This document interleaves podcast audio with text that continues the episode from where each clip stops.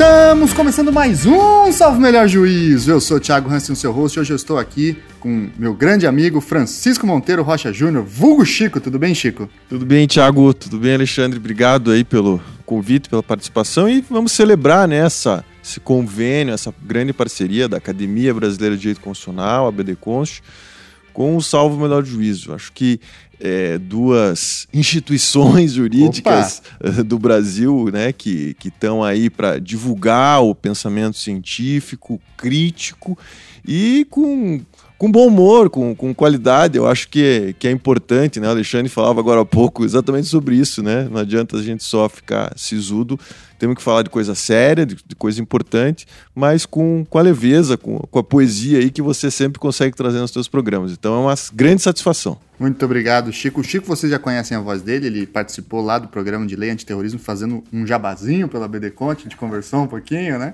E aqui tá também ao meu lado um, uma verdadeira web celeb do direito aí, um dos maiores Instagrams do Brasil, o caríssimo Alexandre Moraes da Rosa. Tudo bem, Alexandre? Tudo bem, tudo bem, Tiago. É muito legal poder participar do Salvo Melhor Juízo, um programa que tem escalado, assim, cada vez mais as pessoas ouvem, refer, referenciam, e quando eu falei que vim aqui, muitos falaram, pô, que legal poder participar de um programa que tem se posicionado no mercado e, faz, e tem feito a diferença. Muito bem, muito obrigado. Alexandre, que é juiz de direito, né, Alexandre? Sim. Professor da UFSC, né? Da UFSC, da Univale. Da Univale também, um dos grandes especialistas em processo penal aqui do nosso país, que tem um importante livro aí sobre teoria dos jogos e o processo penal, que a gente vai conversar, inclusive, no programa de hoje. Mas antes de passar aí para nosso bloco principal, lembrando, como o Chico já adiantou, que essa é uma parceria do ABD Const com o Salvo Melhor Juízo para contribuir na divulgação dessas duas importantes pós-graduações EAD que o ABD vem produzindo, tanto em direito constitucional, que já tem o programa com o Ingo Sarlet, ouçam lá,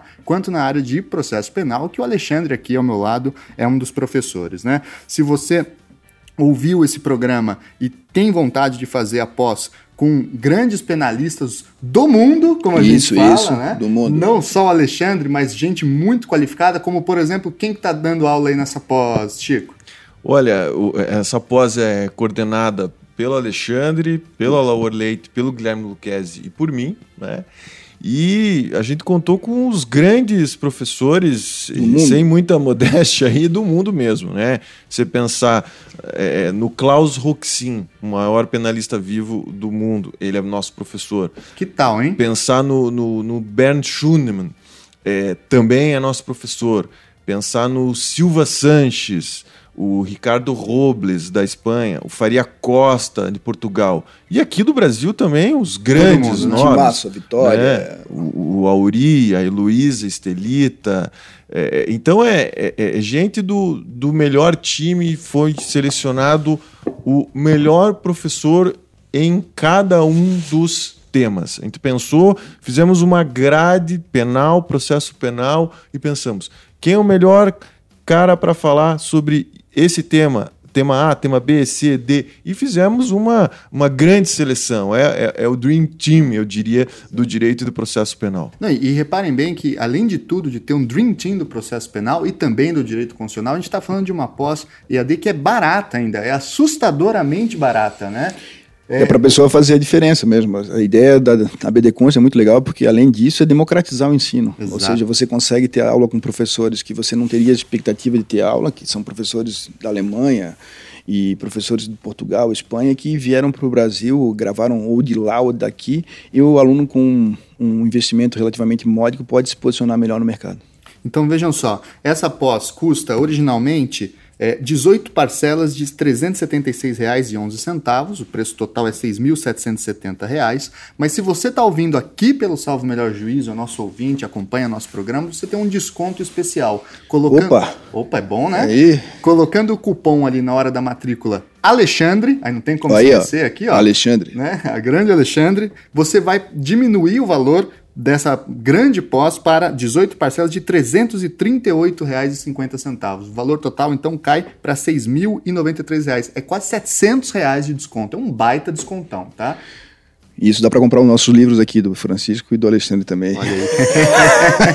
isso sim é fazer jabá, hein? Isso, isso. Depois me manda no Instagram lá que eu consigo um desconto ainda para você no livro, se quiser. Opa, olha aí. Mais 20%. Du duplo, duplo desconto, tá certo? Então, antes da gente passar para nossa pauta principal, recadinho de sempre. Curta a página do Salvo Melhor Juízo lá no Facebook, no Instagram, no Twitter, etc. E não deixe também de assinar a gente no Spotify e acompanhar os próximos programas do nosso projeto, tá certo? Vamos lá então para esse papo.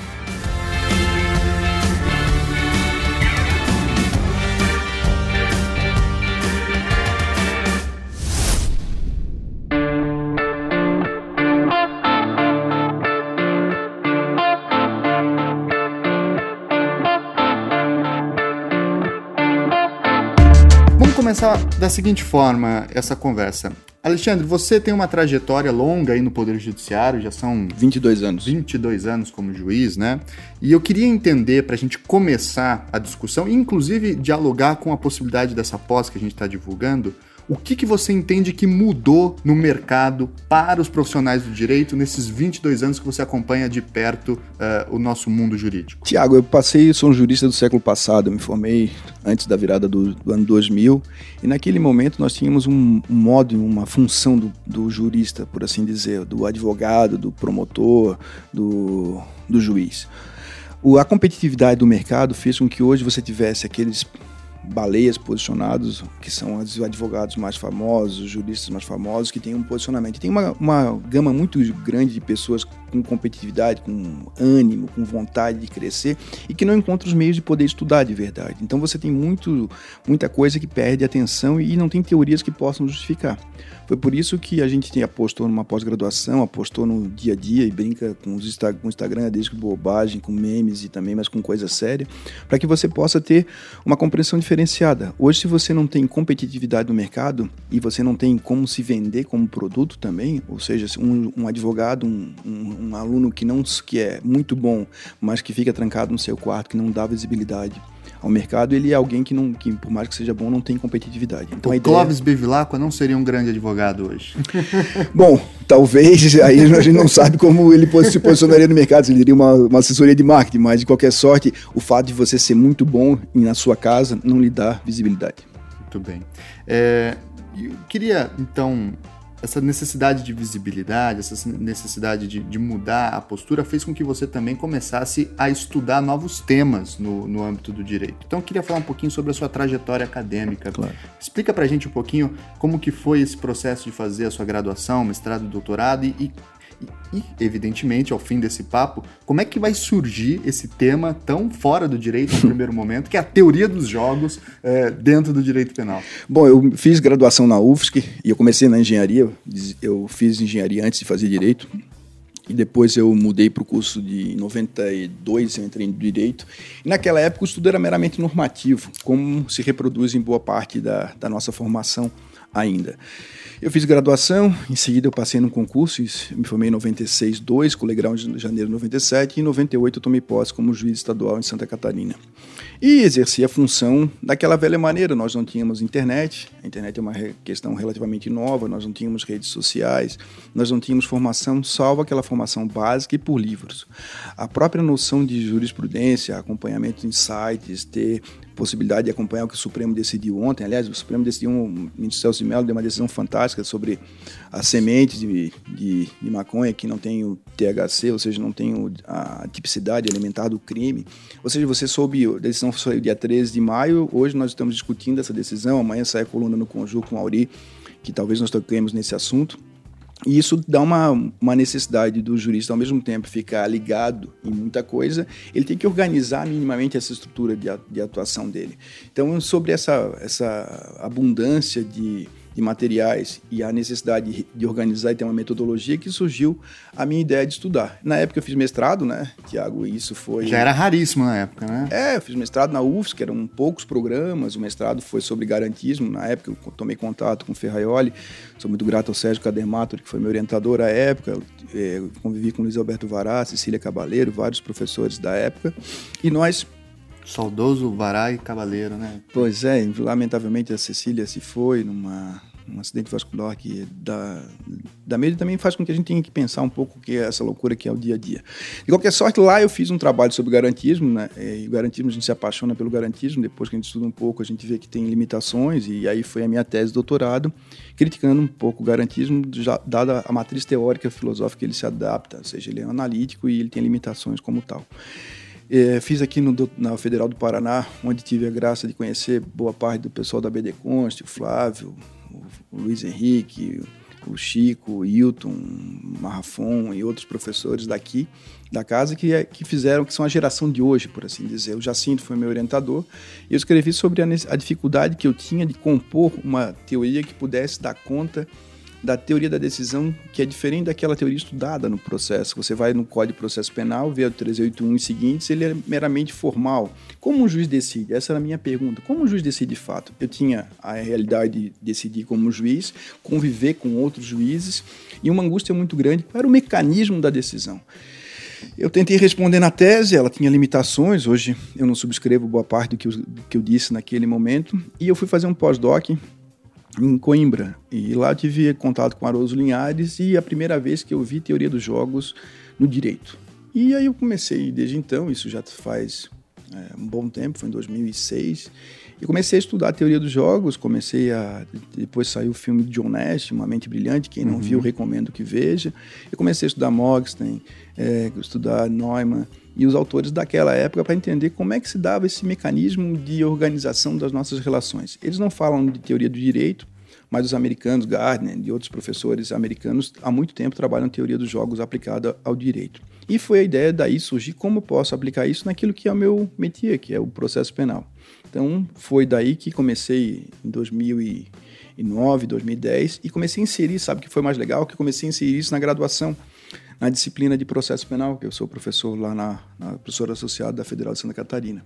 E os alunos pediram, professor, escreve um texto. Aí eu fiz um texto meio que brincadeira, não tenho o material que eu tinha, saiu a primeira edição, saiu a segunda, hoje já está na quinta edição do guia, que já tem mil páginas, então é um livro que toma um, tem um, ganhou um fôlego para tentar explicar como é que funciona a teoria dos jogos no processo penal. Muito bem, então vamos começar com essa pergunta básica, mas fundamental, e fique à vontade para se alongar na resposta, que é o que é teoria dos jogos?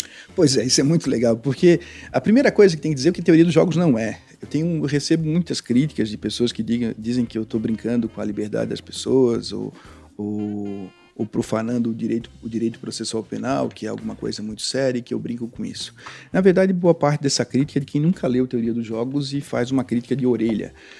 É, eu até entendo que a minha avó, meu avô fiquem muito magoados que, que eles são cristãos e a ideia de Santo Agostinho, que o jogo era alguma coisa que era pecaminosa. pecaminosa é, Não tem a ver com cassino, então? É, pois é, pois é. De alguma maneira tem a sorte vinculada ao processo, porque você escolhe a sorte cair numa vara, a sorte cair noutra, do dia, do contexto. Mas o que a teoria dos jogos vai propor, basicamente, é entender como uma pessoa racional decidiria num contexto. Então, você tem uma interação humana. E quando eu fiz isso, eu propus uma, uma leitura do processo penal em três, em três camadas, por assim dizer, em três instâncias. A primeira delas é a normativa. Eu não posso fazer nada para o estudante que está nos ouvindo, o advogado que não conhece texto normativo. Então, estudar a Constituição, estudar o Código de Processo Penal é muito desafiador. Não tem como você debater uma leitura crítica, uma leitura democrática, uma leitura reacionária do processo penal se você não tem o domínio, pelo menos, do material normativo.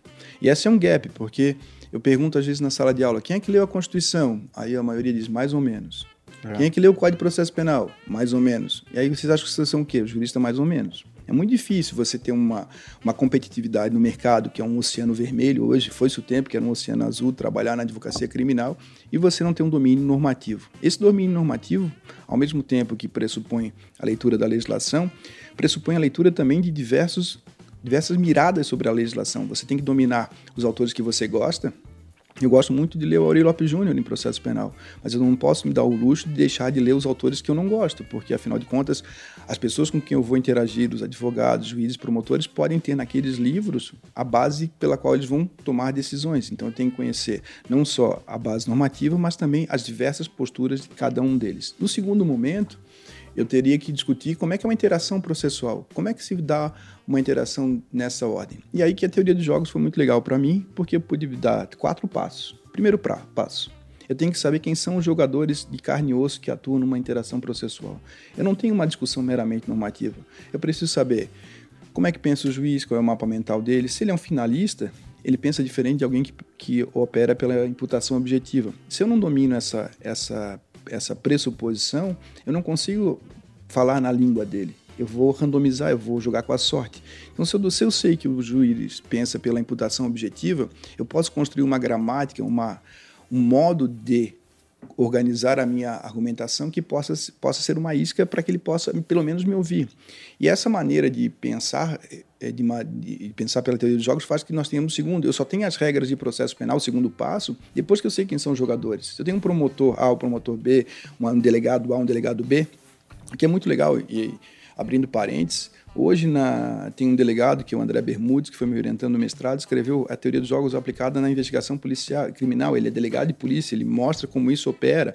O simples deixar de fazer o indiciamento do sujeito antes ou depois da, da, da produção de, de, de, da coleta de provas faz uma diferença enorme no, no, no status jurídico do investigado, que ele pode ser um mero suspeito quando ele começa a ter direitos no inquérito policial. Então tudo isso fez com que nós tivéssemos uma, uma segunda postura, que eu só sei quais são as regras hoje aplicadas no processo penal e o sentido que se dá a ela depois que eu sei quem são os jogadores. E quando se fala em jogadores, Tiago, não são só os jogadores internos, juiz promotor. Um processo com mídia é um processo diferente sem, sem mídia. Uhum. Um processo que a vítima é famosa, em que o acusado é famoso, tem, tem diferentes conotações. Nós acabamos de ver o Supremo no STJ ontem no caso do Temer, o julgamento foi muito rápido, porque tem um, um contexto diferenciado. A própria argumentação dos ministros que, public, que reproduziram ao vivo os seus votos, a preocupação deles de expor que, que é uma medida cautelar de maneira bem didática para que as pessoas não pudessem criticá-los por.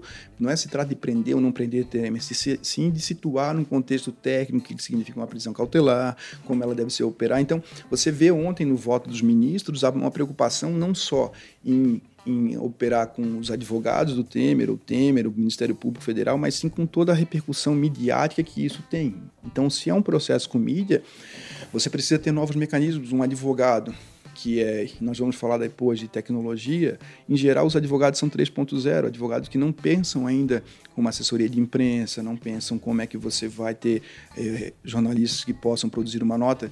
Se você está no escritório de advocacia e a revista a ou B, você liga para você pedindo uma manifestação, você vai fazer o quê? Você não tem formação para isso, então você provavelmente vai fazer coisa errada. Se você não tem, tem que ter uma formação técnica, tem que ter jornalistas que possam lhe auxiliar, como é que é uma nota adequada, no caso da Lava Jato, tanto o MPF hoje tem um site para publicar as informações, é quase um meio de comunicação de, de, de, publicidade em relação ao que se faz. Se o advogado que opera a conta não tem essa mesma arma, você tem uma, uma advocacia que larga atrás, perde-se competitividade. Então, nesse sentido, estudar as regras é o segundo passo. E depois você tem que entender as recompensas. De quem? Dos jogadores. Quem são os jogadores internos e externos? A mídia quer, quer a notícia. A notícia tem que ser suculenta. Como você constrói uma notícia suculenta? Como você opera com, com jogadores. Tem gente que está ali para aparecer, tem gente que quer acabar com a corrupção, tem gente que quer ir embora mais cedo é, que é uma das recompensas que o Richard Posner, Posner fala, tem a coragem de dizer que boa parte dos juízes e promotores desse país não arrisca a pele, ganha o mesmo salário no final do mês, então a recompensa é, é acabar com os processos de uma maneira mais rápida e com menos trabalho. Daí até a, a importância de pensar por que, que muitos são favoráveis a, ao plea bargain que vem agora uhum. em todos os lados, como aconteceu na, na, no Uruguai recentemente. De qualquer sorte, então, as recompensas não são gente que vai ser comprada, mas sim o que, que a pessoa ganha. Qual é o propósito de alguém que está na magistratura, no Ministério Público, na Defensoria, na Advocacia, como isso tem uma diferença de você compreender. Tem a diferença, muitas vezes, do, do problema da agência, que a recompensa do, do procurador é diferente do, do acusado, da vítima e assim por diante. Então, pensar essa terceira categoria dá um desenho diferenciado do processo. E o quarto é a, a questão da estratégia, o que, que, você quer no processo. Às vezes você sabe que vai ser condenado, que é o sujeito solto, que é o sujeito que quer, quer levar para uma prescrição, quer buscar uma nulidade. Você tem que ter uma estratégia, porque se você não tem uma estratégia, diz Alvin Toffler, você faz parte da estratégia de alguém. E tem que ter táticas, ou seja, você tem que saber como operar em cada. Quando você vai promover uma testemunha, quando você vai produzir uma prova, o que, que você pretende dela? O que, que você quer é, mitigar? Qual o efeito que você quer mitigar? Num quadro maior, num quadro em que você tem que pensar que o julgadores, os julgadores de segundo grau, os julgadores de terceiro grau, de, de órgãos de cúpula, para não falar em terceiro grau, eles têm um mapa mental, e se você domina o mapa mental deles, é muito significativo. Dá um exemplo que pode ser mais legal.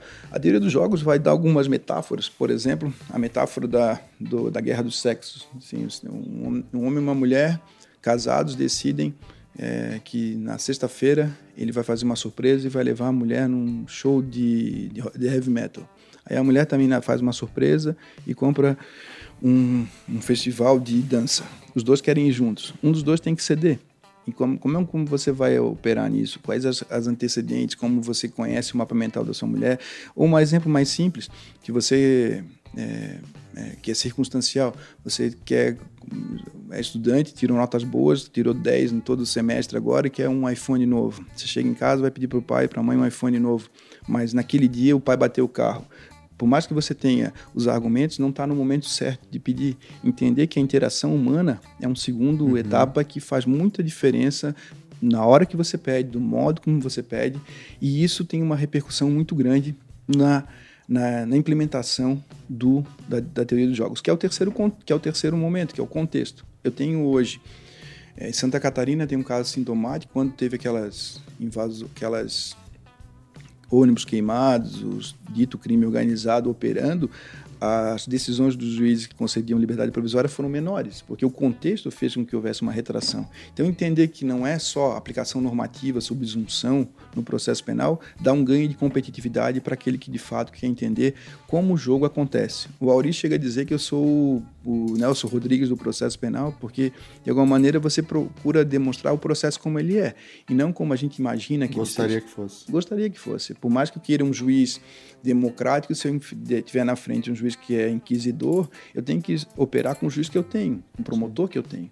É, a, a sociologia e a ciência política já usam Isso. as estratégias da teoria dos jogos há muito tempo. Você citou o Parsons, né? Mas Isso. também tem a discussão John Elster no caso da ciência Isso. política, análise empírica da, da, da, organização partidária, dos fluxos de voto, te, é, é, discussões, por exemplo, sobre taxa de, de conversão eleitoral, enfim. É, e isso é de fato um jeito de você olhar para a política, é, desconectando qualquer ideia de virtude ou qualquer ideia de uma moralidade de como a política deveria ser e analisando ela dura e cruamente, né? Isso.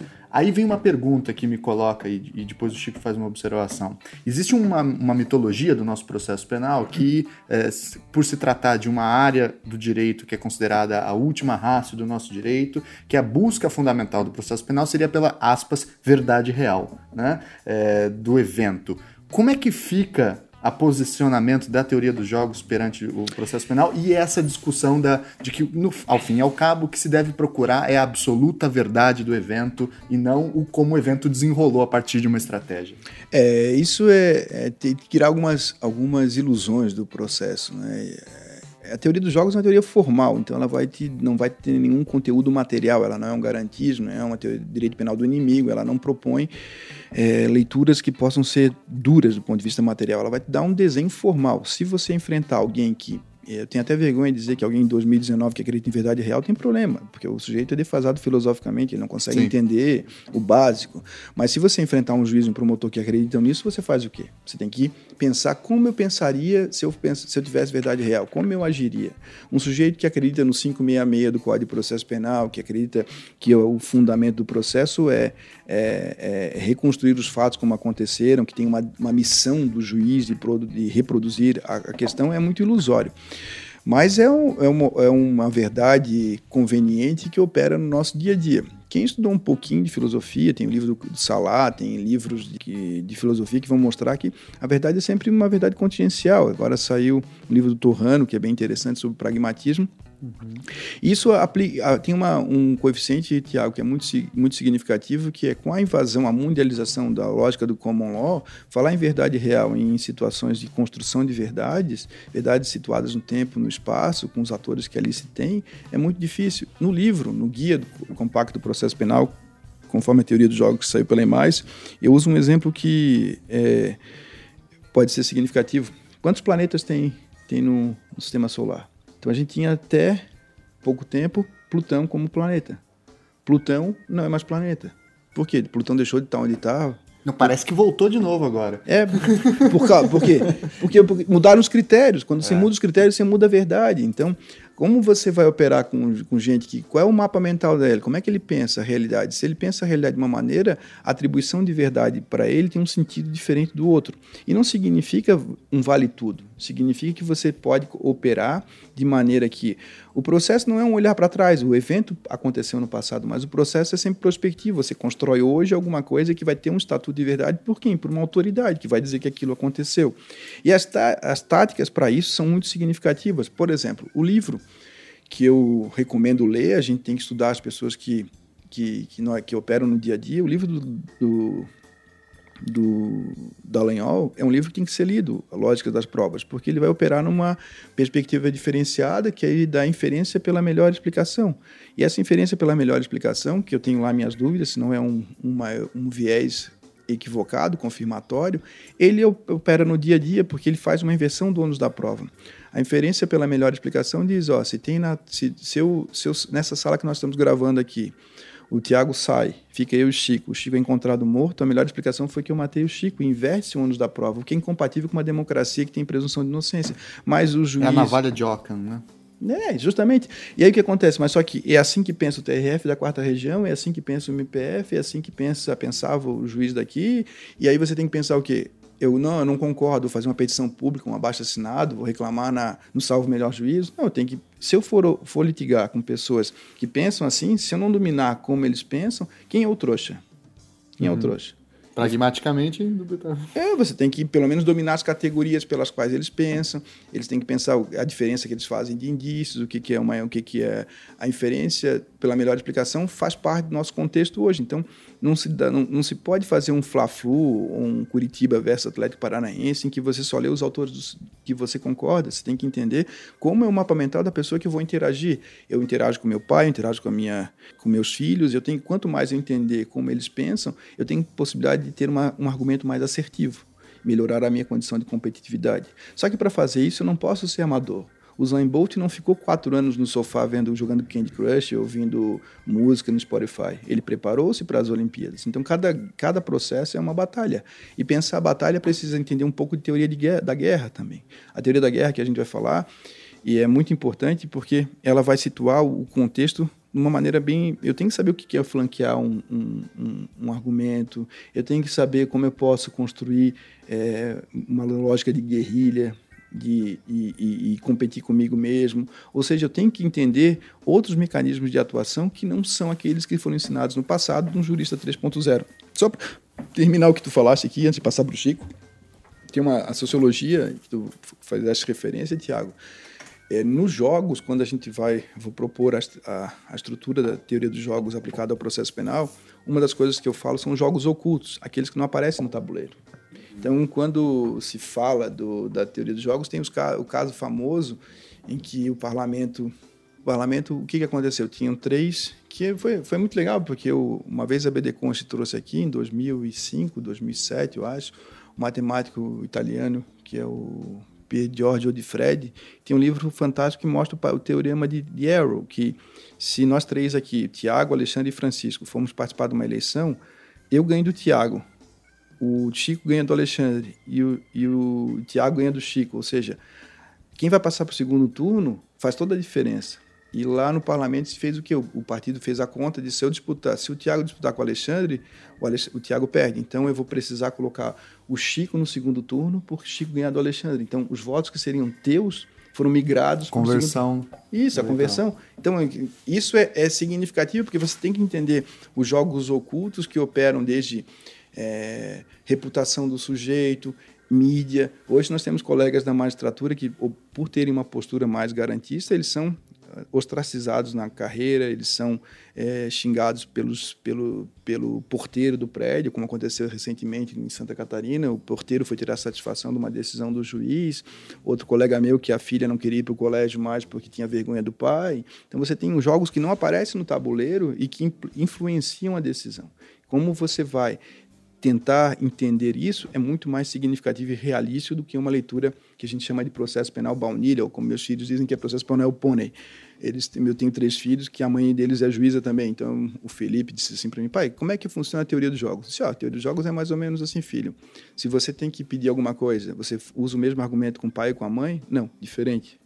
É isso. Você tem que se você quer ter, ter eficácia no seu argumento, você tem que pedir conforme a pessoa que você faz. Então, se você não sabe para quem você vai pedir, você é um amador. A ideia é profissionalizar e dar maior competitividade, não só para aqueles que já estão posicionados no mercado, mas também para aqueles que querem ascender. Fantástico a, a, a, teoria, porque ela joga luzes exatamente nesse dia a dia da, da advocacia, das estratégias que, de uma forma absolutamente empírica e sem sistematização, a gente acaba implementando. Né?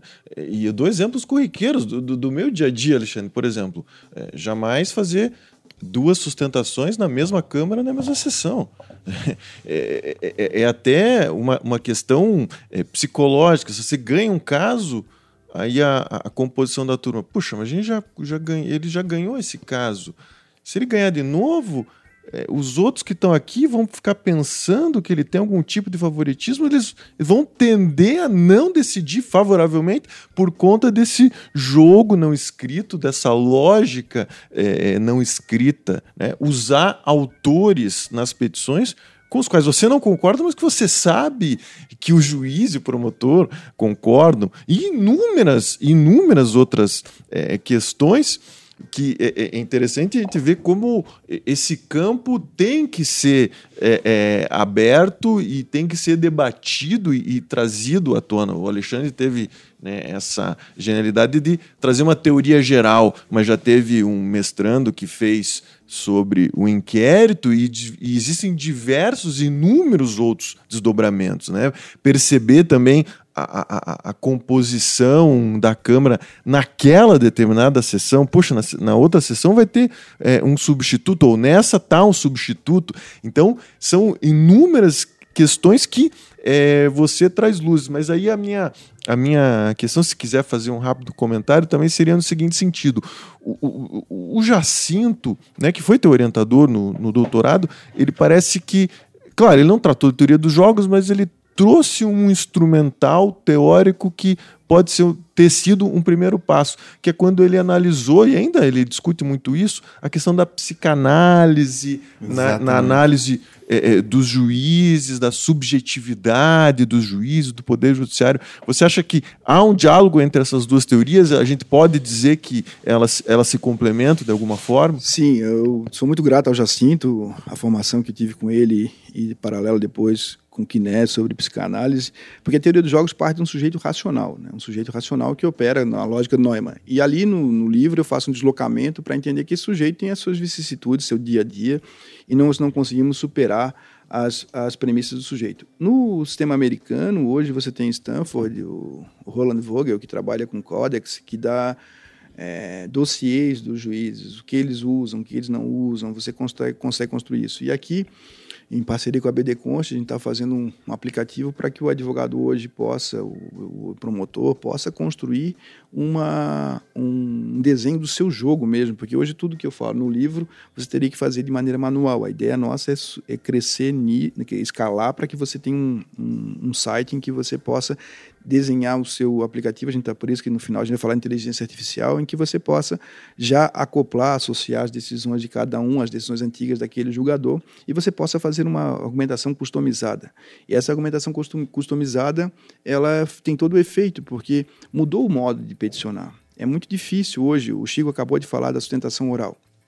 Eu fico apavorado na sustentação oral e faço um exemplo simples assim.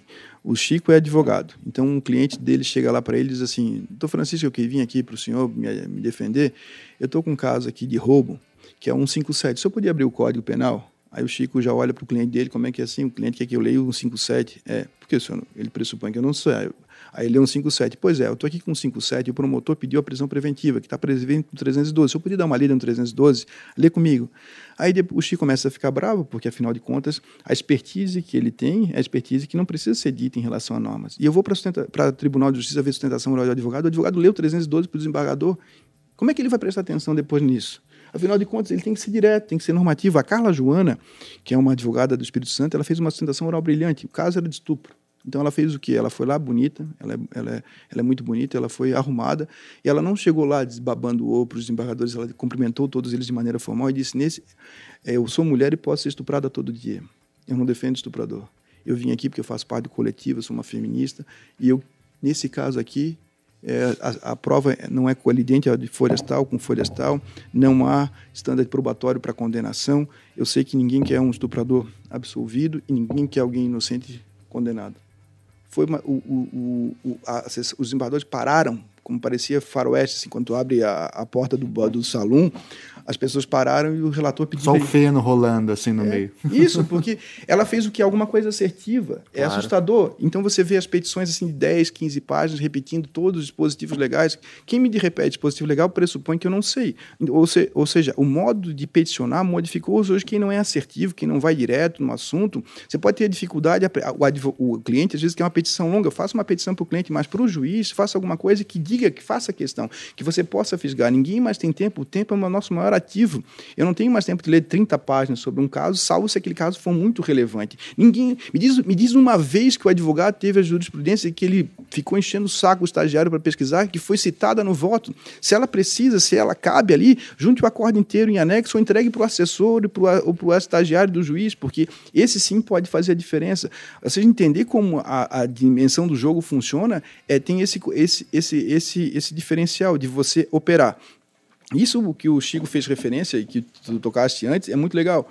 Teve uma menina, Fabiana Bittencourt, que fez um, uma dissertação de mestrado lá. No, foi muito legal, porque lá em Minas Gerais me chamaram para a banca, ela escreveu sobre teoria dos jogos e júri. Agora estou fazendo a segunda edição com ela, acrescentando umas coisas legais. Porque o que, que a gente tem no júri? Quer vender uma tese. E o vendedor de hoje não é o vendedor de antigamente. O cara que vai lá, o, antigo, o, o tribuno do júri do passado, era um tribuno tipo vendedor de carro do passado, que fazia, acontecia. Hoje esse cara não consegue mais impactar o corpo de jurados. Ele precisa de uma atividade diferenciada, ele precisa, ao mesmo tempo que ele precisa ser, falar bem, ele precisa se postar, ele não pode usar aqueles macetes de antigamente, que é aquela coisa de, de influenciar aquelas chavões. Ele precisa ter um grau atual de acurácia, porque a pessoa que vai julgar aqui, antes ela chegava, o jurado chegava no caso, chegava cru, Hoje em dia ele já vê televisão, ele já tem domínio de fato. Se você puder fazer analogias, associações, e aquela, aquela, aquele introvertido também não serve. Não pode só ler jurisprudência, ler doutrina, mas saber medir, saber pontuar, organizar a sua fala, organizar a fala e saber storytelling. É preciso saber storytelling, não tem como, como saber. Storytelling, né? Storytelling, é verdade. Se você não souber como funciona uma lógica, tem que, tem que, tem que vender o seu caso para que possa fazer sentido, que a narrativa possa ser construída mentalmente. Não adianta você falar de norma para gente que não sabe de norma. Se você vai falar para um juiz que pensa pelo direito penal do inimigo, de alguma maneira ele tem que, tem que reduzir riscos. Um juiz hoje, numa audiência de custódia, para dar um exemplo, eu trabalho isso no livro, o juiz pensa o seguinte, a minha leitura, né? Ele tem três, tem três juízes, basicamente, o que é amante do risco, o que é avesso ao risco e o que é neutro. O avesso ao risco é a imensa maioria. O comportamento é: se eu soltar o cara, vai dar rolo na imprensa? Vai dar problema para mim? Esse é o cara que, em geral, está pensando. Se você não, não toca nessa questão, não consegue mitigar o risco dele de que vai ter um impacto muito grande da decisão, ele provavelmente vai fazer a decisão mais fácil, que é manter o sujeito preso, porque as decisões são retóricas no tocante, em geral, à prisão. Então, se você não consegue perceber como você pode construir uma, uma argumentação que vai mitigar o risco daquela pessoa reincidir na sequência, você não adianta falar do requisito 312. A sua narrativa tem que pescar o juiz justamente naquilo que é mitigar o risco dele no tocante à liberdade do agente. Portanto, a, a, minha, a minha leitura do, da teoria dos jogos no tocante ao processo penal é entender o que é um comportamento dominante, um comportamento dominado, um comportamento neutro, entender cada um dos players em cada contexto processual e fazer como o Chico. Se eu ganhei a primeira sustentação oral, eu faço aquilo que a guerrilha ensina. Pede que você... adiamento do segundo caso. Pede adiamento do segundo caso ou faz aquilo, troca quem faz a sustentação Sim. oral. Porque a trocar a sustentação oral, sair do jogo, uma das coisas que a gente aprende na guerrilha é que tem hora que tu tem que voltar. Tu não está perdendo o tempo, tu está voltando porque não teria condições de ganhar. E a, a lógica da guerrilha é muito significativa para entender a atuação de processos como esse. Quem é um advogado inteligente sabe que você. Aconteceu um flagrante em Curitiba.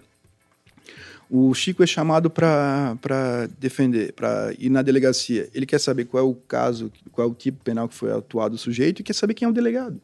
Porque se for um delegado que ele já teve briga no passado, se ele for lá. Manda outro advogado. Manda outro advogado. Então, entender Sim. como essa dinâmica funciona. Eu vou usar muito uma coisa chamada de, é, é, efeito borboleta, que é um, uma coisa que eu acho um, uma, uma construção que é muito legal. Um detalhe muda tudo. Tu, eu gosto de ti porque eu tinha visto teu programa, nunca tinha te visto pessoalmente. Tu tens um impacto meu, um impacto humano. Tu gostou, não gostou? O fato de eu te conhecer antecedentemente e respeitar o teu trabalho faz com que eu tenha outro approach em relação a ti. Isso o advogado vai construir. Aí a pergunta que sempre fazem para mim, então, tu querendo dizer que se manipula? Não, a ideia não é manipular, porque um advogado, um juiz, um promotor que manipula, ele perde a sua reputação. A construção de um fair play, de jogadores éticos, é a construção de uma reputação. O que você tem que fazer é uma distinção entre manipular e influenciar. Influenciar é a grande questão do processo penal. Você tem que influenciar com o seu argumento. E o seu argumento, para ser influenciado, ele precisa primeiro ser compreendido. Você tem que fazer o quê? Uma sincronicidade com o juiz para que ele possa ter ouvidos assim. Tem que ter uma, um ânimo para que possa demonstrar a pertinência em cada um disso. E tem que ter, sim, tem que ter clareza. Se eu não conseguir mostrar o acoplamento daquele meu argumento naquela situação, e, e, fazer isso de uma maneira adequada, não tem como você ficar naquelas velhas maneiras de pensar uma argumentação jurídica que são importantes do ponto de vista de você saber o que é uma falácia, de saber o que é um argumento, mas se você não usar de maneira assertiva, você é, repito, um amador. Muito bem, muito bem. Parece-me também uma reedição, em alguma medida, da teoria dos jogos, uma, uma, reedição do realismo jurídico, né? Um olhar externo, objetivo e pouco romantizado do direito. Né? É, assim, a, a, construção do realismo, tanto na versão americana com Holmes ou a versão escandinava com outros autores, ela, ela, vai, ela vai ser uma resposta ao positivismo, uma resposta de que o que importa são os que os juízes decidem. Eu não estou, eu tanto que respondo essa crítica no, no livro, dizendo que eu acho que o realismo tem um contexto histórico. A passagem para entender o que o, o, por mais que nós entendamos que a prisão em segunda instância é ilegal, é, não faz sentido pelo 283, que o sujeito tem presunção de inocência, o Supremo decidiu isso. O Supremo decidiu por, por 6 a 5. Eu posso ficar insistindo isso nas petições como uma, uma, uma estratégia, uma tática para tentar levar isso adiante e esperar uma modificação futura, eu posso ter isso como uma tática dominada. Se eu tenho isso como uma tática dominada, não vai colar. O que, que eu tenho como argumentação para fazer? O Chico escreveu um texto fantástico, porque antes do, da, da alteração do voto do ministro Eros Grau, a, os advogados e o STJ usavam alguns argumentos para poder de fazer um distinguish. E aí o que aconteceu? Com a com a decisão do HC 126-292 do Ministério Zavascki, houve uma modificação. Em vez de ficar só renando, gritando, fazendo palestra, brigando para receber aplausos que se acabam cinco minutos depois, o Chico fez, tá, e antes? Quando antes do, do HC 72 mil e alguma coisa do Ministério dos Grau. Eu acho que é o 84078. Isso, do, do Eros Grau, né? 2009. O que, que o Chico fez? De uma maneira, de um, é aquele cara que tem a noção do que, que é um game changer, o cara que pode mudar a história do jogo. Ele foi para trás, viu antes o que, que se fazia para atualmente dizer, ó, posso retomar aquelas táticas que eu usava no passado. Então isso é o cara que não fica renando, que não fica brigando como adolescente. Tem muito adolescente na, na, no judiciário, no, na, como no, na prática, que fica gritando, dando ataques, dizendo que não pode ser assim, que não tem que ser assim. Bom, está acontecendo dessa maneira. Então como você vai agir? Daí que eu acho que não posso fazer uma, uma, uma associação direta ao realismo do lugar histórico que ele fez e tentar entender que a partir da força do poder que essas decisões tomam, como eu posso me posicionar nesse novo contexto em que a, a, a, a palavra do, de quem tem poder decide. Muito bem. E falando nesse novo contexto, a gente passou e está passando aí pelo impacto jurídico que é a Operação Lava Jato e ela fez com que a colaboração premiada, vulgarmente colocada como delação premiada, é, se posicionasse como também uma estratégia muito eficaz para o, o jogo do processo penal. Né? É, como que você avalia os impactos da delação é, dentro da teoria dos jogos. Né? É muito legal porque o dilema do prisioneiro, que o. Aliás, explica o dilema do prisioneiro. É muito legal. O dilema do prisioneiro, que é um, uma criação da, dos matemáticos na década de 50, e ela vai propor o seguinte: o que nós podemos jogar. É, e vou dar, começar de uma maneira bem simples. Quantas e quantas vezes nós já fomos vítimas ou já fizemos aquela famosa frase jogar verde para colher maduro? Chega para a pessoa e diz assim: Eu sei o que você fez. Vai confessar ou não vai confessar? É melhor para ti. Vai querer que eu diga para ti, para o que você fez? Se você falar antes, é melhor para você. Você não sabe, você não tem informação, mas como ele não sabe o que eu não sei, o que eu sei, ele pode se antecipar. Isso é muito comum nas abordagens policiais, quando os policiais militares ou guarda municipal abordam um carro, tem duas pessoas, eles normalmente levam um para frente, um para trás, eles são ensinados a isso, perguntam onde é que estava vindo, para onde é que ia, papapá, e as pessoas não sabem o que um falou para o policial. Depois os policiais mudam de, de posição e dizem, ó, teu colega já entregou, vai auxiliar também, porque se tu auxiliar fica melhor para ti. E jogando verde assim, se os caras, como não sabem o que o outro falou, são capazes de ter uma tendência a agir dessa maneira. E o dilema do prisioneiro é construído de duas pessoas que são presas. O delegado teria é, prova suficiente para condená-los a dois anos cada um. É, tem várias versões, mas essa versão que é mais fácil de entender. Então teria com que os caras presos teriam, teriam o delegado teria condições, daria para imputar um crime dois anos. E diz assim, bom, se fala para um, para o A, se você entregar o, o que aconteceu, você e seu colega, você fica livre, o seu colega pega 10 anos. Mas se os dois abrirem a boca, os dois pegam 5. Vai para o outro e diz da mesma maneira. Ó, se você falar 10 anos, você, se você entregar o seu colega, você pega, fica livre, o outro seu colega pega 10 anos. Mas se os dois entregarem, vocês pegam 5. A postura racional seria o quê? Os dois ficarem calados. Só que para ficar calado, você tem que acreditar no outro. E o uso da prisão cautelar tem esse condão. Você prende as pessoas, separa-os, não deixa sequer que os advogados tenham, saibam se não estão sendo gravados no momento que estão em entrevista com o seu cliente. E eles têm o quê? Assimetria de informação, uma mitigação da informação. Com isso, a tendência é maior. Ainda mais se você usa tá, táticas um pouco mais agressivas, que são por exemplo, o livro do, japonês da Federal é bem legal de ver como ele conta como é que é dentro da, da, da, do sistema. Então, não que ele tenha feito isso, mas se eu digo, se o Chico está preso num lugar e o, o, e o Hansen está preso no outro, eu faço o quê? Eu digo lá pro, meu carcereiro, colega meu de carceragem, digo assim, pô, pô, vice, ó, o Chico já abriu a boca, abriu o jacaré. O que que faz contigo? Tu diz, se eu ficar quieto, eu vou pegar 10 anos. Então, a tendência racional de qualquer um que esteja em assimetria de informação é delatar. Então, a, a posição dominante é delatar. Qualquer sujeito racional delataria. Quando o Marcelo Debrecht começou o processo dele, ele disse que jamais faria delação. A primeira condenação foi 23 anos, depois teve uma segunda condenação. O que, que ele tem? Ele tem uma vida, isso não é videogame, não se nasce de novo. De novo. Ele, tinha, ele foi forçado a delatar. E a delação dele fez com que ele abrisse 77 delações, que foi muito significativa, porque ali o Supremo Tribunal Federal homologou 77 e mandou expedir PEC de pessoas que eram sequer investigadas. Então, plea bargain foi inventado, é, batizado de maneira definitiva pelo Supremo, longe de ser uma delação premiada.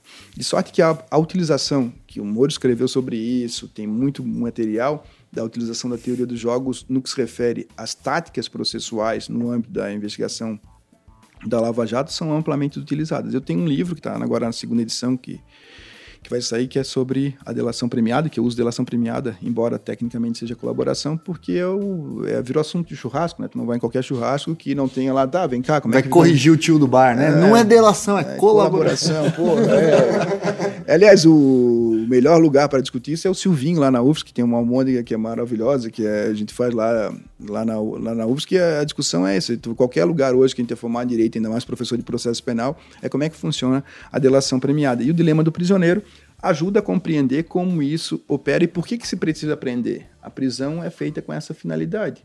E, embora não se diga que não, que tem que ter os requisitos 312, eles são amplamente manipuláveis e você usa dessa situação. Eu tenho dúvida se o Paulo Roberto Costa teria aberto o bico se não tivesse preso nas duas vezes. Então, a Raquel Mazuco e eu escrevemos um livro agora recente pela Imais, editora, que é sobre os requisitos civis da delação premiada, porque houve uma invasão civilista no processo penal. Quando você pega a delação premiada, é cláusula contratual, a gente tem que entender o que é autonomia privada, tem que entender quais são as regras de anulabilidade do ato jurídico, tem que entender o que é adimplemento substancial, o que é a obrigação do delator ser uma obrigação de meio, uma obrigação de fim. Então, toda a matéria civilista, que era uma matéria estranha muitas vezes ao jurista do processo penal, ela precisa ser enfrentada. E foi isso que nós fazemos no livro. E, e acho que mais até, né, Alexandre? Agora está tá tendo impactos até tributários, né? Então, está sendo taxado o, o, ganho ilícito. A Heloísa Estelita, inclusive, falou isso uns três anos atrás com, com um artigo sobre é, a tributação do, do, dos ganhos ilícitos, se isso seria possível, etc. Isso tem acontecido. Os impactos também nas ações civis públicas, ou seja, é, é, resolve a responsabilidade penal, mas continua lá a, a, ação civil pública e muitas vezes tem penas é, é superiores e mais gravosas né, para o negócio, etc. Então, é, questões societárias e, inúmeras questões que, que advêm da, da, colaboração premiada. Né? A colaboração ela, ela passou a ser um, um espectro enorme de atuação. Você precisa de, de, de um time é, de, de, especialistas e não só alguém do, do processo penal. Né? Ainda mais nessas, nessas grandes operações que envolvem grandes empresas, grandes corporações e que vai ter é, consequências jurídicas inúmeras. Isso que é legal. O Chico fez referência assim, a gente tem que pensar a consequência da consequência. E era muito comum os advogados criminais pensar a delação premiada no âmbito da 12.850. Mas você tem, quando se lida com empresas, você tem a leniência. A leniência, o, nesse livro que eu fiz com a Raquel Mazuco, quem fez o prefácio foi o Alexandre Cordeiro, que é o superintendente do CAD. Então ele, ele, ele aponta isso. Um advogado que só se foca no, no quadro específico da delação, ele é um trouxa, porque tem que pensar a consequência. Isso vai ter o quê? Ele tem um ganho declarado que é um ganho ilícito. Esse ganho ilícito tá, tem que retificar o imposto de renda, tem que ver de onde é que saiu a origem, tem que tributar a origem, tem que recolher a DARF. Tem uma série de implicações com, na consequência que, em geral, os advogados pensando no foco, isso que é o mais, mais desafiador. A ideia do, do no, no, livro eu trabalho uma leitura da, pela psicologia cognitiva, por pensar Richard Thaler, Nassim Taleb e Kahneman e outros autores da psicologia cognitiva. Você, não, você tem que normalmente você presta atenção num foco, numa atenção, numa coisa, e você desconsidera o que está no seu círculo, no círculo depois. Então, se eu fizer uma delação agora, qual a consequência disso? Bom, a consequência tem um impacto tributário, tem, tem um impacto administrativo, tem. Qual, qual a questão no, no, na leniência? Quando o Joesley fez a delação dele, e fez a delação de uma maneira... É boa e ruim, ele não sincronizou com a leniência, que levou um impacto uhum. de 80 bilhões. Não esse é, é, esse é um ponto. Então, hoje em dia, um escritório de advocacia que não tenha uma leitura é, é, diferenciada disso sofre um, um peso muito grande. E eu te digo mais, hoje em dia, no ambiente de tecnologia, o MPF e outros órgãos têm, utilizando contra si, big data, com, abastecido com dados de, vários, de várias fontes, e os advogados, em geral, não têm essa, essa capacidade de enfrentar com a mesma paridade de armas. Hoje, no mercado, já tem produtos que, que apontam como isso pode ser feito, que você pode estruturar dados de maneira diferenciada, entender é, que a sua estrutura de advocacia não pode ser formada. Se você quer disputar uma partida do campeonato de amadores de Curitiba, você tem um time. Se você quer disputar o campeonato brasileiro, você precisa ter outro time. Se você não tem time, não entre no campeonato brasileiro, você vai fazer feio. E no caso da advocacia, um advogado que não seja um advogado preparado, capaz de perder a sua reputação de ser um advogado que vai para trás. Então, esses advogados precisam trabalhar em, em células. Hoje em dia, é, raramente alguém trabalha com todo a coordenada de todos os casos, porque você tem que saber que, numa situação, tem que ser o advogado tal. Na própria delação que fizeste referência, tu joga com gente chata? Tu gosta de jogar alguma coisa, Tiago? Eu jogo bastante computador. Computador? Pois é, então assim, tu vai jogar. O que, tu joga? Fortnite? Não, não mas eu joguei Overwatch, Fortnite não. Overwatch. Então, assim, tá, tu vai lá no, tu vai lá no Fortnite lá, tu tem que aprender, tem que treinar como, como construir, tem que treinar como, com qual arma você vai usar. Você tem cinco opções para levar. Você vai levar uma arma de uma bazuca ou não vai levar bazuca? Você leva uma bazuca porque no final do jogo, se você sobrar, uma bazuca é importante para derrubar o seu adversário. Mas se no, no, decorrer do jogo a bazuca não pode ser importante, mas bazuca é raro, então você tem que pegar, leva ou não leva. Todas essas decisões dependem do contexto do jogo. Uhum. E, e para fazer isso você faz essas questões. Mas quando você joga jogo jogos de, de, mesa, por exemplo, cartas e baralho e coisas do gênero que você negocia, e poker é o exemplo primais, eu vivo enchendo sacos dos meus alunos para jogarem poker, você não joga com gente chata. Então você não adianta ser um advogado morrinha que mete 10 mil HCs contra o juiz e o Ministério Público e depois você vai querer sentar para fazer uma delação com o seu cliente. Com esse eles não sentam, porque você é um chato. Então até o advogado que senta tem que ser um advogado amigável, que seja alguém que entenda do jogo, que saiba como é que funciona a lógica e que não, não queira incomodar na hora de fazer uma negociação, porque ali é um mercado. O mercado entre informação é uma compra e venda de informação. O Alvin Roth, que foi prêmio Nobel de Economia, escreveu um livro, está traduzindo no Brasil como funcionam os mercados, ele é muito significativo. É a partir dele que eu escrevo a lógica da delação premiada no Brasil. É o mercado de compra e venda. MPF compra, acusado vende, denuncia e se entrega, entrega ao terceiro, entrega a terceiros e você tem o que? A troca de informações por diminuição ou mitigação de pena. Para que você possa fazer isso, se você é um chato, você não tem condições de negociar. E não adianta ser amador, porque tem gente que não aprendeu a negociar. E se não, você não sabe negociar, você não pode atuar numa área que você não tem domínio mínimo. Muito bem, muito bem. Você falou de Big Data, falou da, também do Codex lá de Stanford, etc. E eu queria perguntar, conversar também com você sobre como que você está acompanhando o impacto das novas tecnologias no campo do direito. Recentemente saiu uma notícia aí que foi bastante divulgada que a Estônia já está caminhando para ter juízes de pequenas causas com software de inteligência artificial. É, e no, no, no, Supremo Tribunal Federal já há também um algoritmo é, que está em, em, testes com um projeto da UNB também, né, para tentar é, fazer o, o, juízo de admissibilidade de recursos extraordinários. Como que você vê essa possibilidade de dessas novas inteligências e, e softwares e algoritmos entrarem no âmbito do direito? É, tem uma importante distinção que é a inteligência artificial forte e a inteligência artificial fraca. A inteligência artificial forte seria a substituição das atividades humanas por computadores. E isso ainda é um pouco longe de acontecer, embora a Tesla já faça carros. Eu andei num carro sem motorista, é, é impressionante como isso funciona. O Alain Leite acabou de lançar um livro sobre veículos não dirigidos e a responsabilidade penal, civil. É muito legal pensar como isso está acontecendo e que é uma novidade para todos nós. Eu tenho desde 2015 na Univale, na Universidade do Vale do Itajaí, um grupo de pesquisa que trabalha exclusivamente Big Data, inteligência artificial aplicada ao direito. Tem uma orientanda minha que defendeu um trabalho, a Fernanda Amorim, sobre inteligência artificial aplicada na violência doméstica, como pode mitigar e proteger mais as mulheres. Tá, ela, ela desenhou um aplicativo chamado Mina para proteção das mulheres.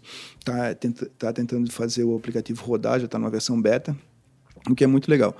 E a, a, inteligência artificial hoje a gente não tem como pensar em chegar num endereço sem perguntar para o Google Maps ou perguntar para o dia a dia. Se vocês falarem agora no computador de vocês, no celular de vocês desligado, que querem conhecer a Jamaica, falarem dez vezes, vai no Instagram quando aparecer, passagem para Jamaica, ele estava te ouvindo. Então, quando você tem isso, uma internet que pode ser 5.0 logo em seguida, internet das coisas, tem várias, várias fontes de informação que são assustadoras, você não tem como ficar olhando para trás e agindo da mesma maneira.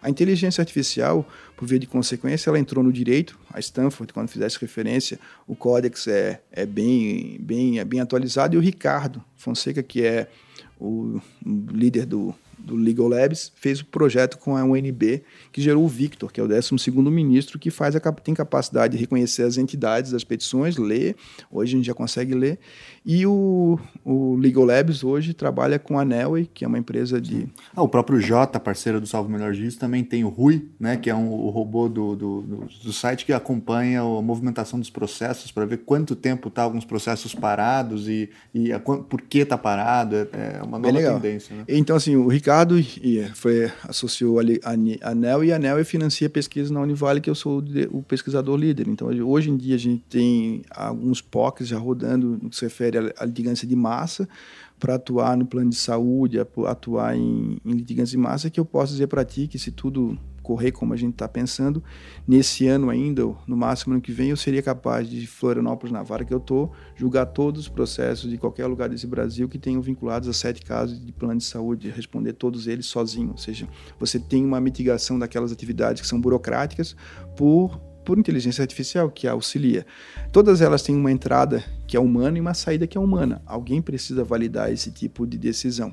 Mas quando você me coloca essa situação, se eu não sei como é que o algoritmo do Victor funciona, como é que eu faço um recurso extraordinário? Eu faço da velha maneira? É um trouxa. O que, que o computador vai ler? Ele vai ler isso, isso e aquilo outro. Palavras-chave. É, entidades. Se você não botou na petição, trouxa, você. Então, a ideia é assim, que eu não preciso para ter competitividade para fazer um recurso subir, eu preciso entender como o algoritmo foi construído. E a ideia de, dessa discussão é muito grande porque a construção de algoritmos privados, que é o padrão no mundo, faz com que nós não tenhamos é, contabilidade, como falaria o Wilton é, Roube, que é nosso colega aqui da BD Const, professor da Federal do Paraná. A gente tem que ter contabilidade, tem que ter transparência em relação a isso, porque eu preciso, para advogar hoje, dominar minimamente a construção de algoritmos. Se eu não faço isso, eu sou um trouxa. Repito, eu gosto de sempre falar disso, trouxa, porque a coisa funciona assim. Então, a inteligência artificial tem muita coisa acontecendo, eu faço parte da, de, de vários órgãos e tem novos desafios, não só inteligência artificial que Hoje a gente trabalha com o Louis, da Microsoft, como parceiro nosso. O Louis funciona mesmo. Eh, tinha muita, muita tanto o Watson como o Louis funcionam. A gente acabou optando pelo Louis por uma, uma questão estratégica, porque a Microsoft agora, desde o ano passado, teria proposto uma democratização da inteligência artificial, reduzindo custos para pesquisa universitária no tocante à inteligência artificial. E além disso, você tem Big Data, eh, e o que a gente tem feito agora são, é pensar na lógica do blockchain, que modificou a compreensão de que se refere de altcoin, bitcoin, e como você ensina isso para o dia a dia. Eu acabei de dar um seminário sobre é, inteligência artificial, big data, blockchain, e os alunos não, muitos dos alunos que são juristas, promotores, advogados, não tinham mínima noção do que aconteceu. Então é mais ou menos como se nós vivêssemos numa redoma, uma redoma 3.0, que nós operamos o nosso celular com tecnologia maior do que a a nave que foi a, a, a Lua. Muitas vezes maior. E a gente tá, faz, opera no direito da mesma maneira que operava quando, a, quando foi a Lua. A gente está lá pegando o livro, construindo a petição, vendo os modelos que nós aprendemos do passado. Esse, esse modo de agir não tem mais competitividade. Quem consegue pensar de modo diferente tem um ganho de ir adiante. Então, hoje, um escritório de advocacia que não tem um produto de Big Data, ele fica procurando endereço da, testemunha onde? No Google? Um escritório que não tem acesso a. Eu tenho, eu tenho lá um. Na, na, universidade, a gente tem acesso a uns produtos de Big Data que eu consigo saber quem foi sócio, quem não foi sócio, quem teve relação com quem. Então, isso tudo dá um ganho significativo de, de informação. E a grande questão hoje para o nosso ouvinte é que o, o, o processo antigamente era informação, hoje continua sendo informação. A gente tem discutido uma coisa o que não está nos autos não está no mundo, o que não está na rede não está nos autos. Uma mudança de perspectiva. Exatamente. Então, uma mudança de perspectiva. O Pepe, lá, o juiz de Minas Gerais, tem trabalhado isso. Ou seja, você tem cada vez mais processos em rede, você tem mais gente que, que, que acha que tem um Mac no seu escritório e que aí ele está tá, tá rompendo. E quando você trabalha ainda com Deep Web, Dark Web, eu tenho lá os meus Minions, que são os caras que pesquisam por mim. Esses dias a gente foi no escritório de advocacia do Fred. Como é o nome dos seus Minions? É... É, no... Alexandrin... É. Alexandrinions. é, os guris que são da o Felipe, o Tiago, tem muita gente lá da, da Univale que, que opera, que sabe, sabe fazer isso. Então a gente foi num escritório de advocacia de um advogado, o Fred, amigo meu, que disse, ó, ninguém entra no meu escritório. Ele disse, tu me dá, deixa, tu autoriza os meus meninos a entrar no teu escritório, derrubar tuas senhas, entrar nos teus processos, ver os teus e-mails? Ele disse, na minha frente aqui, deixa. Não durou cinco minutos. Derrubou o escritório, fez espelho do, dos processos dele, viu carteira de cliente, entramos no Facebook, no Instagram, em todos os, os, os órgãos de, deles, com autorização dele para testar a segurança. Uhum. É, é, um teste de segurança mesmo. Claro. Porque hoje em dia eu consigo fazer. Uh, se consegue fazer vasculhamento de tudo praticamente. Quando, e aí gera uma outra questão, que, é, que saiu um livro também recentemente meu, da Viviane e do Felipe Benoni, que é Fishing Expedition que é a ideia de você fazer pescaria. Eu quero derrubar o Tiago, então eu, eu consigo. Não façam isso, viu? É, eu vou depois, vocês, vocês é, eu quero derrubar o Tiago. Eu entro no meio do Tiago, descubro o que tem no e-mail dele, depois eu peço uma busca e apreensão para esquentar o que eu sei. Então, como você vai, vai operar se você não sabe que é Fishing Expedition hoje no sistema brasileiro, a invasão tecnológica na, na produção probatória? É e o impacto que isso dá também na discussão sobre legalidade das provas isso, e tal. Né? Cadeia de custódia, como é que se encontrou. Então, toda a discussão probatória, o nosso código é de 41. A, a nossa, hoje a gente fala assim que não está proibido, está permitido em relação à prova. Mas quais são os critérios? Como é que você é, faz, escuta? Os nossos celulares, durante todo o tempo que nós estamos aqui, nós, nós autorizamos a Google, a, a, Apple de receber as informações, o geolocalizador, tudo isso. A gente tem pensado hoje como a tecnologia pode servir. Para fazer isso de uma maneira bem, dar um exemplo, bem, um exemplo prático. Tem um Richard Thaler e o Carl Sustain escreveram um livro sobre nude, que está traduzido agora, acabou de sair publicado no Brasil. Nude é um empurrãozinho. Como é que você dá um empurrãozinho? É muito comum no processo de tráfico, por exemplo, quando estou fazendo audiência, a, na comunidade X. Eu não conheço a comunidade X. Então a defesa quer dizer que a polícia não podia ter entrado porque tinha que ter, passar por três ruas, depois a casa do sujeito, não poderia ter visto a droga, babá. E fica naquele, um diz uma coisa, outro diz outra. Eu virei para o meu estagiário que fazia audiência comigo e disse, ô 01, bem que tu podia pegar o teu drone e filmar esse local, né? Porque aí tu filma com drone o local e eu posso ver, tem uma, um impacto cognitivo maior. O estagiário disse, ah, pode deixar, doutor, amanhã eu faço. Eu disse, não, estou brincando contigo. Eu dei um empurrãozinho, e tanto acusação quanto defesa botaram o quê? Imagens aéreas e filmaram com drone qual seria o caminho das duas partes. Ou seja, o drone está aí custa 700 pila, um drone bom hoje no, em qualquer livraria. Na Saraiva você compra um drone por 700. Não estou fazendo aqui, ó, estou fazendo jabá da Saraiva. Então você compra... é, paga nós, Saraiva. Paga, é, apoia aí o, o, o melhor juízo. Então você tem o quê? Você tem um impacto cognitivo. Dia desse eu tinha que julgar uma ação civil e era lá longe. Aí eu era num, num bairro perto. E é longe no sentido onde eu estava. Eu peguei o menino, disse: tá o teu drone, traz o teu drone amanhã. Ele trouxe o drone, meu estagiário, a gente pegou o drone dele, subiu com a GoPro lá, filmou o local para ver se era discussão quem é que tinha o extrema.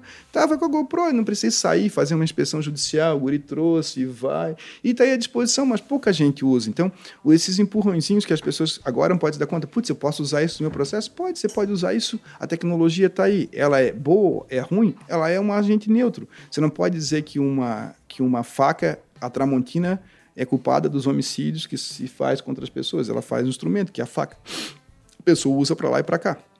A discussão sobre liberdade de expressão, a discussão sobre proteção de dados, ela acontece. O meu maior problema hoje, quando se fala de lei de proteção de dados, é que os nossos dados já estão. Todos nós já demos aqui para as nossas empresas Google, a gente tem um Gmail, tem um Yahoo, tem um um, um, Apple tem um ID e nós demos autorização para captar os nossos dados, para todos eles. Então a gente faz, a gente, desde aceitar a política de cookies até aceitar o dia a dia, isso faz com que o, os dados já estejam aí. A lei de proteção de dados mitiga o acesso, mitiga. Só que você também tem que perceber que no âmbito paralelo, naquilo que é para a legalidade, se opera de maneira livre. A gente consegue informações de todo mundo no tocante a isso. Se consegue dados que são assustadores, como esses meus minions mostraram para mim em algumas circunstâncias na vida. Portanto, ser um advogado 4.0 é, acho que são dois passos que muito bem destacaste aqui, Tiago. O primeiro deles é tirar essa névoa, essa, esse véu da ingenuidade, que é o primeiro de entender o processo como ele é. Mostrar que a necessidade de um profissional, de um, de um, de um alto grau de competitividade, e esse alto grau de competitividade no processo do dia a dia, do furto, do, do, da apropriação indébita, dos crimes do cotidiano, você pode ser ainda um jurista 3.0 de boa. Dá para ir adiante. Agora, quando se fala de um processo com maior sofisticação, com players mais sofisticados, para que você possa fazer frente, ou você tem a tecnologia associada, ou você acaba operando com uma velocidade que não é a velocidade do processo e você não entende como a dinâmica funciona. Recentemente, o, o, um colega meu recebeu uma ação penal do cliente dele e tinha 15 terabytes de dados. Hum. Então, 15 terabytes de dados não roda no computador dele. Ele não tem programa para ler os dados, o cruzamento que a polícia fez dos telefones do, do, do Herb. Ele não tem. No caso agora da Marielle, lá em, no Rio de Janeiro, Sim. a investigação é uma investigação digital, uma investigação que vai procurar o quê? O que, que eu tenho de informação? Foram nas antenas de celulares. Né? Isso. Né? Então, como você. O que, que você tem de prova digital que pode ser buscada? Eu fiz um, um caso que foi. Aí eu, eu termino com isso. Um guri foi acusado de ter praticado um roubo e uma tentativa de estupro. O advogado dele junta Pô, advogado dele junto o quê? O celular dele tá prendido, tá? Não quer que o celular seja devolvido. Ele quer que esse celular saia para a perícia para levantar. Ele vai dar as senhas para levantar o rastreamento do celular, que era um celular que era, que era do, da plataforma Android, para ver onde aquele celular que foi apreendido com ele no momento do crime circulou naquele dia. Essa prova absolveu o menino. Essa prova absolveu o menino. Se fosse um advogado que pensasse na moda 3.0, ia atrás de testemunha. Não, o celular que estava com ele no momento em que ele foi preso é o celular que ele foi reconhecido de maneira. A vítima reconheceu de maneira ilegal, de maneira confusa. o reconhecimento no Brasil é muito frágil, como mostrou várias coisas, é bem complicado. Mas o que? Ele poderia ter pedido restituição do celular e retirado os dados diminuiria a integridade, o impacto. Ele pediu, não, eu quero que naquele processo o Instituto veja, extraia, está aqui a senha, está aqui os dados, do dispositivo que estava com o acusado no momento da prisão, o percurso que ele fez. Isso absolveu o menino. Um advogado que não pensa 4.0 ia fazer o quê? Operar na lógica antiga. Exato, resolveu a vida, né? Resolveu a vida. Muito bem. E se você quer, afinal, aprender mais sobre essas estratégias, essas técnicas e olhar com realismo a lógica do nosso processo penal e, e saber se posicionar no mercado, como disse o Alexandre, e, e ser um advogado 4.0, um juiz 4.0, um promotor 4.0, né? porque isso também não é só para os advogados, né, Sim? Claro. Todo mundo tem que, de fato, melhorar a sua compreensão. Não deixe aí de dar uma olhada na pós do ABD Const, está aqui o link embaixo na descrição do nosso programa. E lembre-se que com o cupom Alexandre, né, você ganha ainda um descontinho, quase set... descontinho não, quase 700 reais de desconto, né, para ir fazer a sua pós em um ano e meio, certo, Chico? É, por 18 parcelas de 338 reais e 50 centavos. E se me e seguir no Instagram, Alexandre Moraes da Rosa, e mandar um direct, eu consigo um desconto de 20% no, no guia do processo penal conforme a teoria dos jogos. Ótimo, ótimo. E além desse desconto aí de 700 reais, o Alexandre aqui vai fazer um sorteio de um livro. Qual livro que você vai fazer o sorteio para os nossos ouvintes? Eu vou fazer o Short Introduction, tem um livrinho introdutório, pode ser? Claro. Ou pode ser é, Teoria dos Jogos e Processo Penal, a Short Introduction, que é uma versão até um pouco tira muito sarro, que é muito comum no sistema americano, você tem introduções curtas, né? da Oxford, você... né? Isso. E também Cambridge. Eu, isso, aí eu fiz o quê? O livro tem mil páginas, eu fiz um livrinho de 180 páginas para tentar explicar a teoria, porque as pessoas às vezes não querem investir o dinheiro, comprar um livro que tem mil páginas. Então a ideia do livro inicial é que possa ser, ser feito essa, esse esclarecimento básico do que como se aplica e mais, ela se aplica no processo civil, no processo trabalhista, no processo tributário, ou seja, não é uma, uma o que eu fiz foi tentar aplicar naquilo que eu pesquiso, que eu sou professor, mas tem muita gente hoje trabalhando já aplicabilidade dela em outros campos do direito, como processo civil e processo penal. E para te dizer, que daqui a pouco está acabando, Tiago, a grande preocupação minha, que você é, fez referência ao final, é ser menos trouxa. Eu não quero ser enganado como juiz, como promotor. Então, às vezes, chega a prova, eu não sei qual é o caminho que ela fez, como é que ela foi produzida. E todo esse trabalho foi pensar nessa perspectiva. Nessa perspectiva que se associa ao que a, a pós-graduação da BD conste, porque a ideia é de situá-los vocês naquilo que tem teoria mais avançada, no tocante ao direito penal e processo penal, desde teoria da prova, com o do Clerc, ou seja, nós trouxemos professores que pensam isso e que depois podem ser aprofundadas na bibliografia indicada e também naqueles que quiserem manter contato comigo, eu estou à disposição, sou sempre parceiro de vocês e quem sabe a gente consiga fazer. É, eu estou caminhando para botar um, um podcast, um podcast de, de, drops de teoria dos jogos e a gente possa cada vez mais ampliar. E o que é mais legal disso tudo, que é um conhecimento é, gratuito, é um conhecimento que você pode fazer e quando você quer dar o passo a mais para se tornar melhor, paga pouco para fazer uma pós-graduação extremamente qualificada. Então dê uma olhadinha ali na pós-graduação da BD Conte na nossa descrição e acompanhe no Instagram também as regras para o sorteio aí do livro. Por fim, agradecer imensamente o Chico aqui pela presença e, obviamente, o Alexandre aí, que foi a estrela do dia na nossa discussão sobre teoria dos jogos. É isso aí, obrigado Alexandre. É, sempre com a disponibilidade aí, sabemos da agenda desse homem. Tudo que ele falou aí não precisa falar como é que é a agenda dele, né? Então, agradecer a, a tua participação. Acho que se conseguiu fazer um painel bem amplo aí da tua produção, de tudo que você está debatendo.